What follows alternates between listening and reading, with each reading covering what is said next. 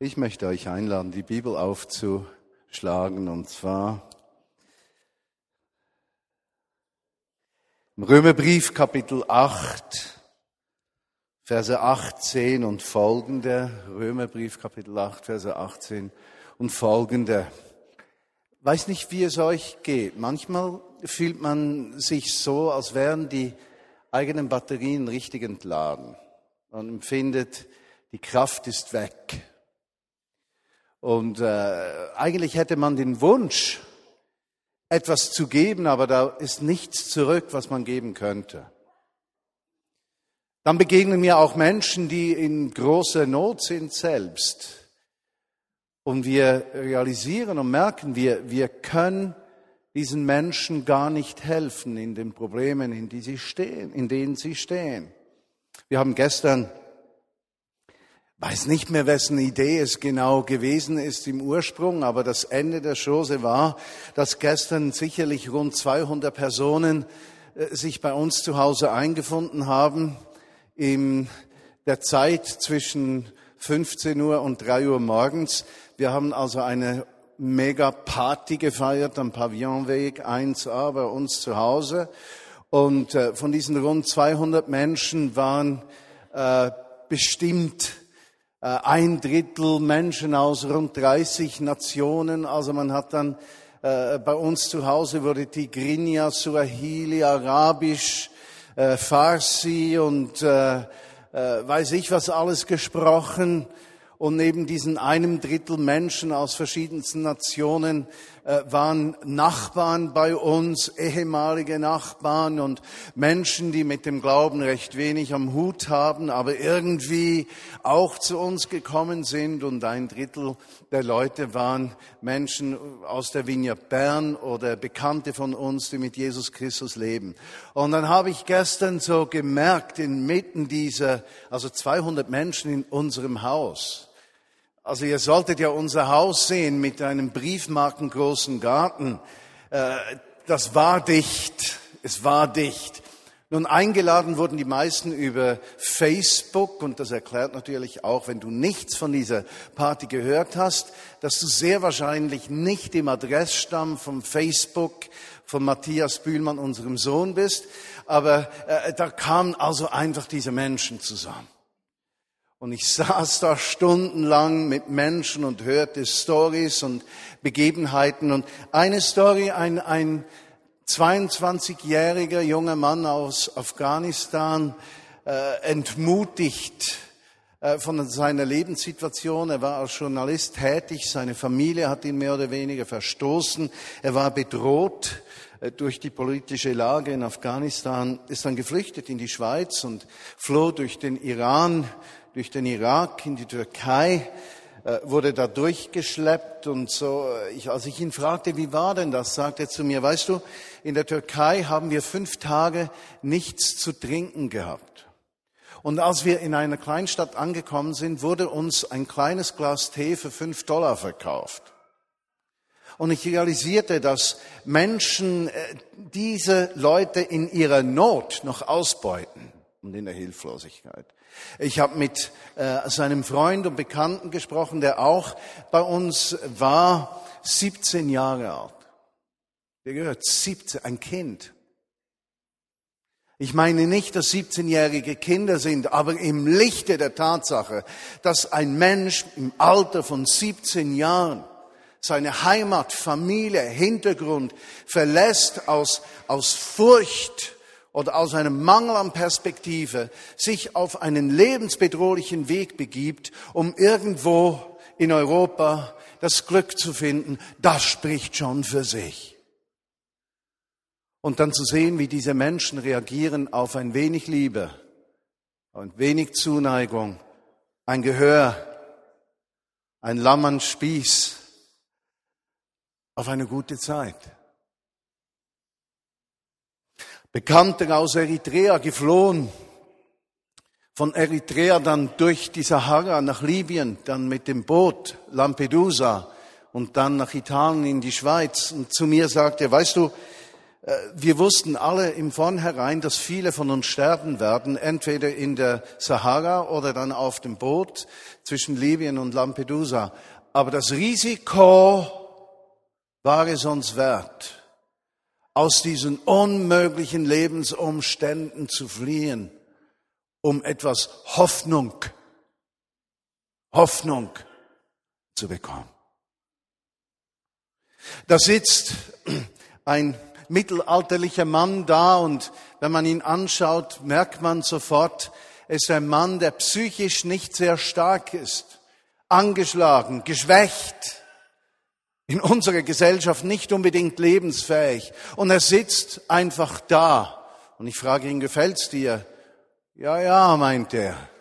Er sitzt da eine Stunde, zwei, vier, sechs, acht, neun Stunden. Und ich denke, was genau haben wir diesen Menschen zu bieten? Weshalb kommen solche Menschen zu uns nach Hause? Und in diesem Moment überwältigt von der Not, die mir begegnet, im Nächsten, in seiner psychischen Schwäche, von seinen Lebensumständen, ein anderer, der offensichtlich auch geistig schwach ist, bekommt mich diese endlose Hilflosigkeit. Im Wissen darum, noch wenn ich einer Seele helfen könnte, was wäre das im Blick auf die Not, wie sie sich mir entgegenstellt. Wie schön zu wissen, dass ein anderer geschrieben hat, wer eine Seele rettet, hat die ganze Menschheit gerettet. Im Sinne von, was ihr dem geringsten meiner Brüder getan habt, habt ihr mir getan, doch dieser Gedanke bleibt zurück. Was habe ich zu geben? Kennst du auch die Lebenssituation, wo du überwältigt bist von, von deinen Problemen, deiner seelischen Herausforderung, der Enttäuschung, die du erlebst, weil Menschen sich nicht so verhalten haben, wie du es dir wünschst und wie du es erwartest? Kennst du das? Weißt du, wie es ist, wenn du eine Versuchung erlegen bist, einen großen Fehler gemacht hast und das Gefühl hast, es gibt keinen Weg zurück. Oh, und du nimmst noch viel mehr wahr, wenn du ehrlich zu deiner Schwachheit stehst und mit jemandem über die sprichst, dann wirst du, dann wirst du nicht verstanden und möglicherweise angegriffen und abgelehnt. Und du merkst, da ist leere Hilflosigkeit. Weißt du, wie es ist, wenn du am Arbeitsplatz bist und du hörst davon, dass Arbeitsplätze gestrichen werden müssen und es geht dir immer wieder durch den Kopf, das trifft doch mich, das trifft doch mich und als wäre es eine Prophetie gewesen, eine Vorahnung, trifft es dich wirklich und du beginnst zu denken, es trifft immer mich.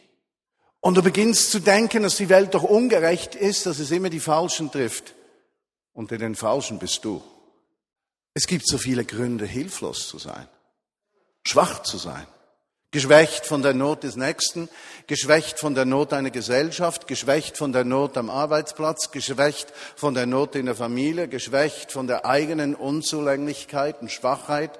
Und dort stellt sich dann die Frage, was unterscheidet einen Christenmenschen von einem Menschen, der für sich alleine in dieser Welt lebt? Und gibt es einen Unterschied? Und gibt es eine Möglichkeit, wie sich das Blatt ändern könnte? Oder bleiben wir Spielwelle dieser unkontrollierbaren Situation?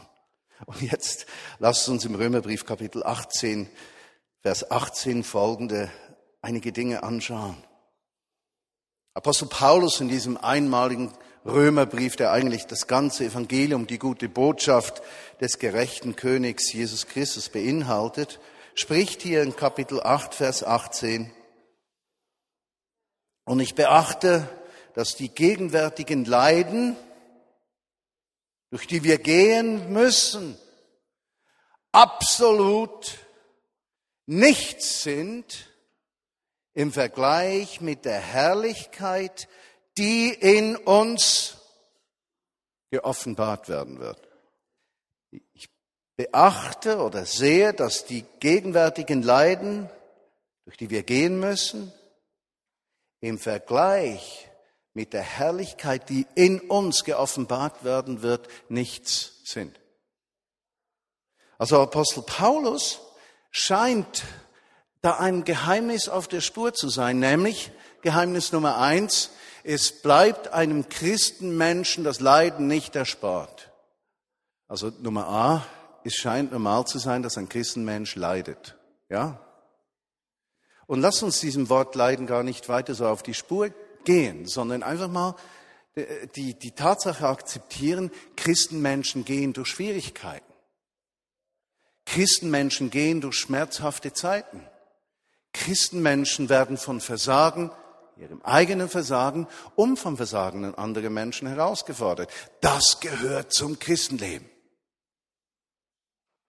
Und da brauchen wir jetzt nicht theologisch äh, zu zerpflücken, was jetzt biblisches Leiden und unbiblisches Leiden ist. Ja, sagen wir es einfach so: Der Christenmensch leidet. A. B. Dieses Leiden steht in keinem Vergleich zu einer Herrlichkeit. Jetzt könnte hier stehen, zur Herrlichkeit, die in Jesus Christus sichtbar wird. Oder es könnte hier stehen, zur Herrlichkeit, die wir irgendwann sehen werden. Oder es steht in keinem Vergleich zu den zukünftigen Lösungsmöglichkeiten, die Gott in unsere Gesellschaft hineinlegen wird, könnte hier auch stehen. Aber der Autor schreibt ganz bewusst offensichtlich im Vergleich zur Herrlichkeit, die in uns sichtbar wird. Also offensichtlich, da ist eine Spannung vorhanden. Die Spannung der Tatsache, der Mensch, auch der Christenmensch, ist herausgefordert von Leiden in dieser Welt und vom Leiden von sich selbst, an sich selbst auf der einen Seite. Und das steht in keinem Vergleich zur Herrlichkeit, die in uns geoffenbart oder sichtbar werden wird. Und das würde diese Aussage nicht genügen, sagt er jetzt im Vers 19, wenn wir weiterlesen. Die ganze Schöpfung ist in eifriger Erwartung der Offenbarung der Söhne Gottes. Und es ist interessanterweise das gleiche Wort gebraucht für Offenbarung hier. Also, die Herrlichkeit Gottes wird geoffenbart in uns und durch uns. Und nicht nur das ist wichtig, sondern alle Menschen um uns herum sind in eifriger Erwartung, dass diese Herrlichkeit sichtbar wird. Äh, gehen wir doch kurz zurück zur Story der 200 Gäste von gestern. Ich habe mich ja schon etwas überfordert gefühlt. Eines meiner Probleme war, dass die Männer sicher beim Pinkeln nicht sitzen. Meine Familie hat mich dann dahingehend beruhigt, dass die Männer nicht auf mein Klo gehen durften und mein Klo wenigstens noch unbestanden war. Nur besitzt. Ich war überfordert. Und wie ich dann in dieser Überforderung bin, merke ich plötzlich, gibt es einen Zugang zu Hoffnung, den ich als Christenmensch mit mir herumtrage. Oder gibt es das nicht? Muss ich quasi einfach resigniert aufgeben und sagen, schlimm, tut mir leid. Das war's. Oder gibt es etwas, was wir Christenmenschen haben, was Hoffnung verursacht im Nächsten und Hoffnung verursacht in uns? Jetzt, wenn wir diesem Satz etwas mehr auf die Spur gehen, ist da wirklich eine Kernaussage. Die Kernaussage nämlich, dass in Christenmenschen eine Herrlichkeit sichtbar werden kann, die die Lebensherausforderungen übersteigt. Und der Autor geht ja dann im Vers 22 nochmal weiter. Er, er setzt noch oben einen drauf und sagt, die ganze Schöpfung, die hat gestöhnt in den Schmerzen ihrer Geburt bis zum heutigen Tag. Also die, die, diese ganze Zerbrochenheit ist nichts Neues. Wir sind nicht die erste Generation, die sich mit Problemen, äh, den eigenen und den Problemen anderer Menschen auseinandersetzen muss, sondern das war vor 2000 Jahren genauso. Und doch sagt Apostel Paulus hier, es gibt etwas. Und dieses etwas, von dem lesen wir im, äh, im Kolosserbrief Kapitel 1. Kolosserbrief Kapitel 1. Und zwar im Vers 26. Ich erzähle euch jetzt von dem Geheimnis, das für Zeiten und Generationen verborgen gewesen war, aber jetzt den Heiligen offenbart wurde. Übrigens, das Wort heilig äh, hat eigentlich zwei Bedeutungen. Die eine Bedeutung von heilig ist ja Gott zugehörig, aber die andere Bedeutung von heilig, auch im Hebräischen, ist ganz sein, heil sein, also ganz sein. Also die, die Aussage ist praktisch, ein Mensch, der Gott zugehörig ist, ist auf dem Weg zur Ganzheit. Er ist nicht mehr geteilt, ja? In zwei Teile geteilt, sozusagen in die Kraft der Welt und die Kraft Gottes, in die Möglichkeiten der Welt und die Möglichkeiten Gottes, sondern er ist ganz. Er unterstellt sich als ganzer Mensch den Möglichkeiten Gottes. Ein unheiliger Mensch ist dementsprechend ein Mensch, der sich den Möglichkeiten Gottes verschließt und in seinen eigenen Möglichkeiten leben möchte. Heiliger Mensch hat nichts mit Heiligenschein und Vollkommenheit zu tun, sondern Heiligkeit hat mit dieser Ganzheit zu tun und im Grunde genommen dieser Herzensabsicht des Menschen eben nicht aus eigenen, sondern aus Gottes Möglichkeiten zu leben. Soweit eine Zwischenerklärung an diesem Punkt. Aber es wurde durch die oder den Heiligen sichtbar gemacht. Vers 27. Durch sie, so hat Gott beschlossen, wollte er unter den Heiden, den Gott fernen, den herrlichen Reichtum des Geheimnisses sichtbar machen. Und jetzt kommt es, das Geheimnis. Christus in dir, Hoffnung der Herrlichkeit. Lass mich den Kreis schließen, wenn ich dich verloren haben sollte. Herrlichkeit soll sichtbar werden, die nicht, die, die, die unvergleichlich größer ist als jedes Leiden, jedes Versagen, jede Schwierigkeit, ja? Und die Definition dieser Herrlichkeit ist Christus in uns. Christus in uns. Also diese Herrlichkeit, von der die Bibel spricht, hat nichts mit einer wunderschönen Lampe zu tun, die leuchtet, hat nichts mit Weisheit zu tun. Im Gegenteil, an einer anderen Schriftstelle sagt der Autor, und Gott hat nicht die Weisen dieser Welt erwählt, um seine Herrlichkeit sichtbar zu machen, sondern die Schwachen und Verachteten dieser Welt sind diejenigen, durch die er sich in dieser Welt sichtbar macht.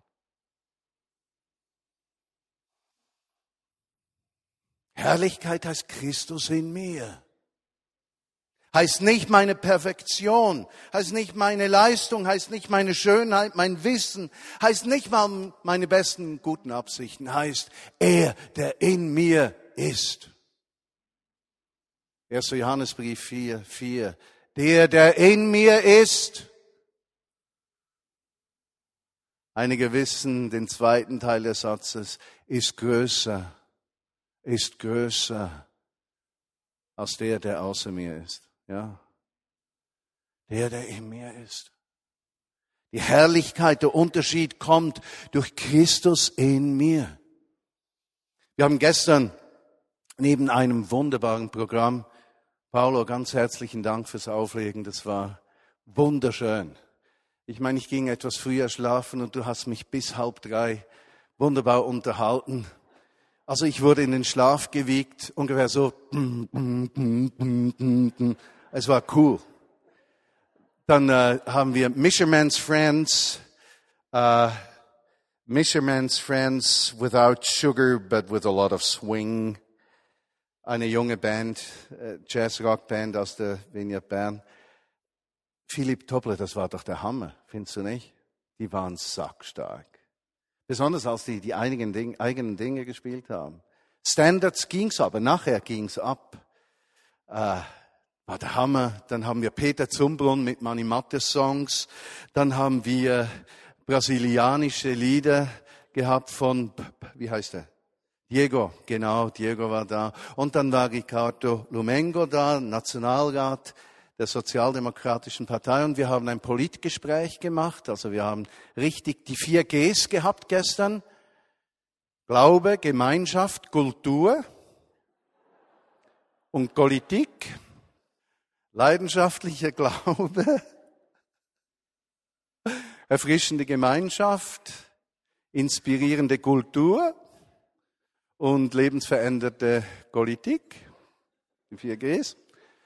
Und wir haben den Tag genossen und ich habe Ricardo Lumengo gefragt, wie ist das, wo liegen Verantwortungen von Christenmenschen in dieser Gesellschaft mitzuprägen und eben die Nöte anzugehen, die offensichtlich in dieser Gesellschaft seufzen, ja, die, die, die, die vorhanden sind. Seine erste Antwort war, hat mich ganz erstaunt, er sagt, in der Schweiz ist das anders als im Land, wo ich geboren bin, in Angola. In der Schweiz darf man beinahe nicht darüber sprechen, dass man mit Jesus Christus lebt, weil das keiner versteht und keiner im christlichen Glauben einen Lösungsansatz sieht für die Probleme der Gesellschaft. Äh, und da habe ich mir dann schon die Frage gestellt, ist das der Fehler der bösen Nichtchristen oder ist das unser Fehler? Und die Frage sei erlaubt, wenn man die Antwort nicht fürchtet. Christus in uns, bringt er Veränderung in diese Welt hinein? Ja oder nein? Und beeinflusst sein Innewohnen in uns unser Verhalten gegenüber den Problemen, unseren Problemen, dem Problem des Nächsten, dem Problem dieser Welt. Und weshalb sind Christen in der westlichen Welt so kraftlos? Weshalb sind Christen in der westlichen Welt so kompromissbereit, wenn es um konkretes, hingegebenes Christenleben geht? Weshalb haben Christenmenschen in der westlichen Welt so oft das Gefühl, sie kämen zu kurz? Weshalb haben Christenmenschen in der Gesellschaft so viele Probleme, sich denen zu nähern, deren Seele stöhnt nach dem Verlangen nach Gerechtigkeit und Leben und Herrlichkeit. Weshalb haben Christenmenschen in der westlichen Welt, in unserem Land im Besonderen, vergessen, dass Christus in uns Hoffnung der Herrlichkeit eigentlich die Hoffnung des Nächsten ist, die Herrlichkeit Gottes in uns zu sehen. Weshalb sind wir so gleichgültig? Weshalb berühren uns die Probleme des Nächsten nur insofern, als dass sie unsere eigenen werden können. Aber sonst sind wir froh, wenn Gott uns so segnet, dass wir keine davon haben. Christus in uns, Hoffnung der Herrlichkeit.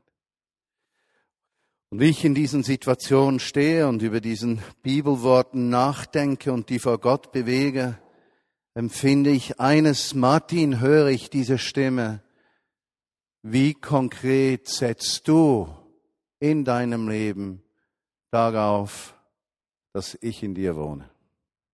Dieses Bewusstsein in der Entscheidungsfindung, im Konflikt, in der Hilflosigkeit, in der Überforderung, dass nicht ich Leistung bringen muss, sondern dass in mir einer lebt einer lebt, der die Welt überwunden hat. Einer lebt, der mir Leben gibt.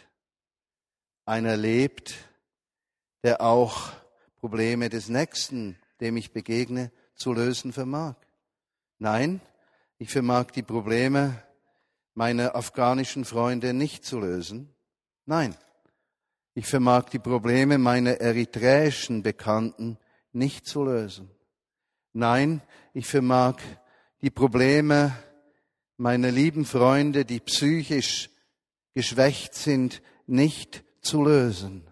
Nein, ich vermag die Probleme derer, die geistig aus irgendeinem Grund nicht dort stehen, wo andere stehen. Ich vermag diese nicht zu lösen. Aber eines vermag ich, meinen Blick auf den zu setzen, der Herrlichkeit in mein Leben hineinbringt, eine Herrlichkeit, die zur Ermutigung des Nächsten wird. Christus in uns, Hoffnung der Herrlichkeit. Und versteht ihr, dieses Wort Christus in uns ist ja auch nicht zufällig gewählt. Ihr könnt ja auch schreiben, Jesus in uns. Aber Jesus Christus war ganz Mensch, repräsentiert durch den Namen Jesus, Jeshua, der Retter. Und er war ganz oder ist ganz Gott, repräsentiert durch den Namen Messias, Christus, der Gesalbte. Und er repräsentiert so Jesus Christus die ganze Schmerzhaftigkeit und Schwachheit menschlichen Lebens auf der einen Seite und die grenzenlosen Möglichkeiten Gottes auf der anderen Seite. Und so ist nicht Jesus die Hoffnung der Herrlichkeit, nicht die menschliche Seite, sondern Christus die göttliche Seite. Und wenn es Christus, der Gesalbte ist, dort ist der Zusammenhang mit dem Heiligen Geist, der von den Toten auferweckt wurde. Und wenn der, der vom Tod auferweckt wurde, jetzt in uns lebt, dann ist die Herrlichkeit in keinem Verhältnis zu den Nöten und Problemen, die wir mit uns umhertragen. Nur leben wir so mit ihm.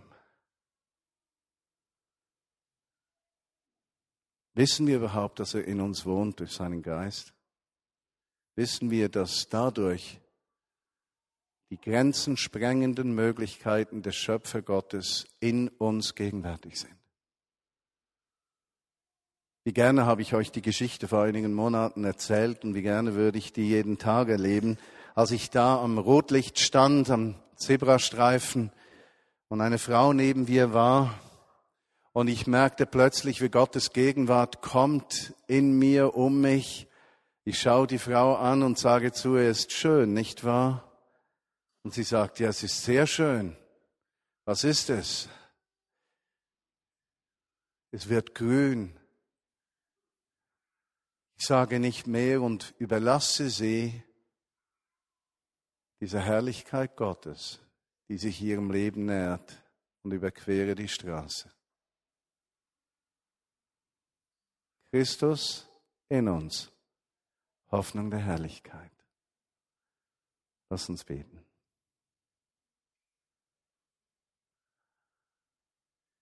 Christ in us, hope of glory.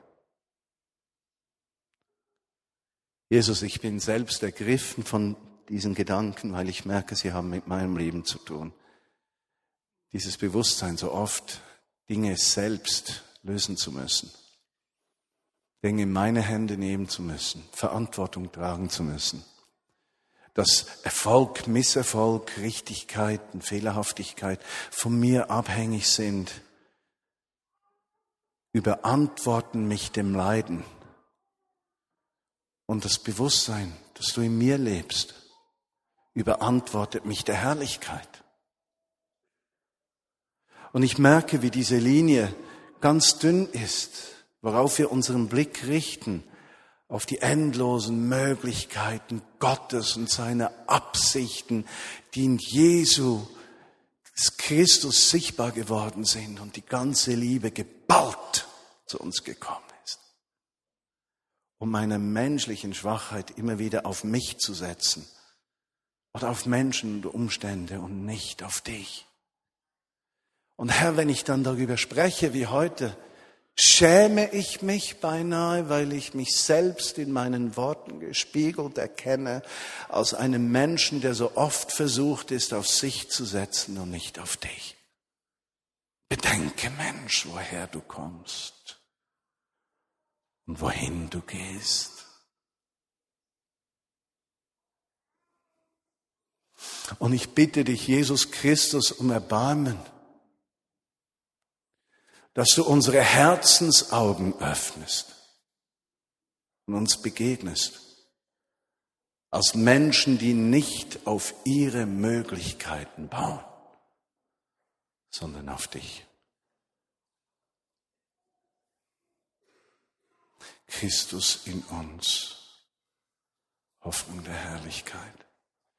Und Jesus, ich bitte dich, dass du uns kommende Woche daran erinnerst, wenn wir in einer herausfordernden Situation stehen, die einer Entscheidung bedarf, oder vielleicht uns in einer Streitsituation finden,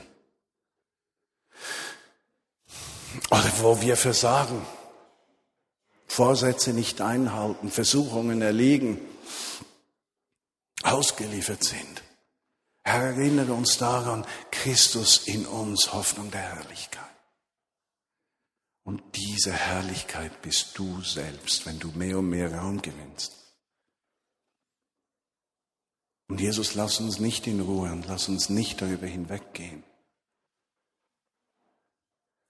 dass die Heiligkeit nicht Fehlerlosigkeit bedeutet, sondern Ganzheit in dem Sinne, dass wir eins werden mit dir. Und jeder Lebensbereich, unsere Sexualität, unser Beruf, unsere Finanzen, unsere Beziehungen, unsere Freundschaften, unsere Kinder, unser Besitz, alles zum ganzen Teil gehört, zu dem du uns erlöst hast. Und nimm du uns, Jesus, an der Hand und sei du groß in uns. Amen. Der Herr segne euch und beschütze euch. Der Herr blicke euch freundlich an und schenke euch seine Liebe. Der Herr wende euch sein Angesicht zu und gebe euch Glück und Frieden. Amen.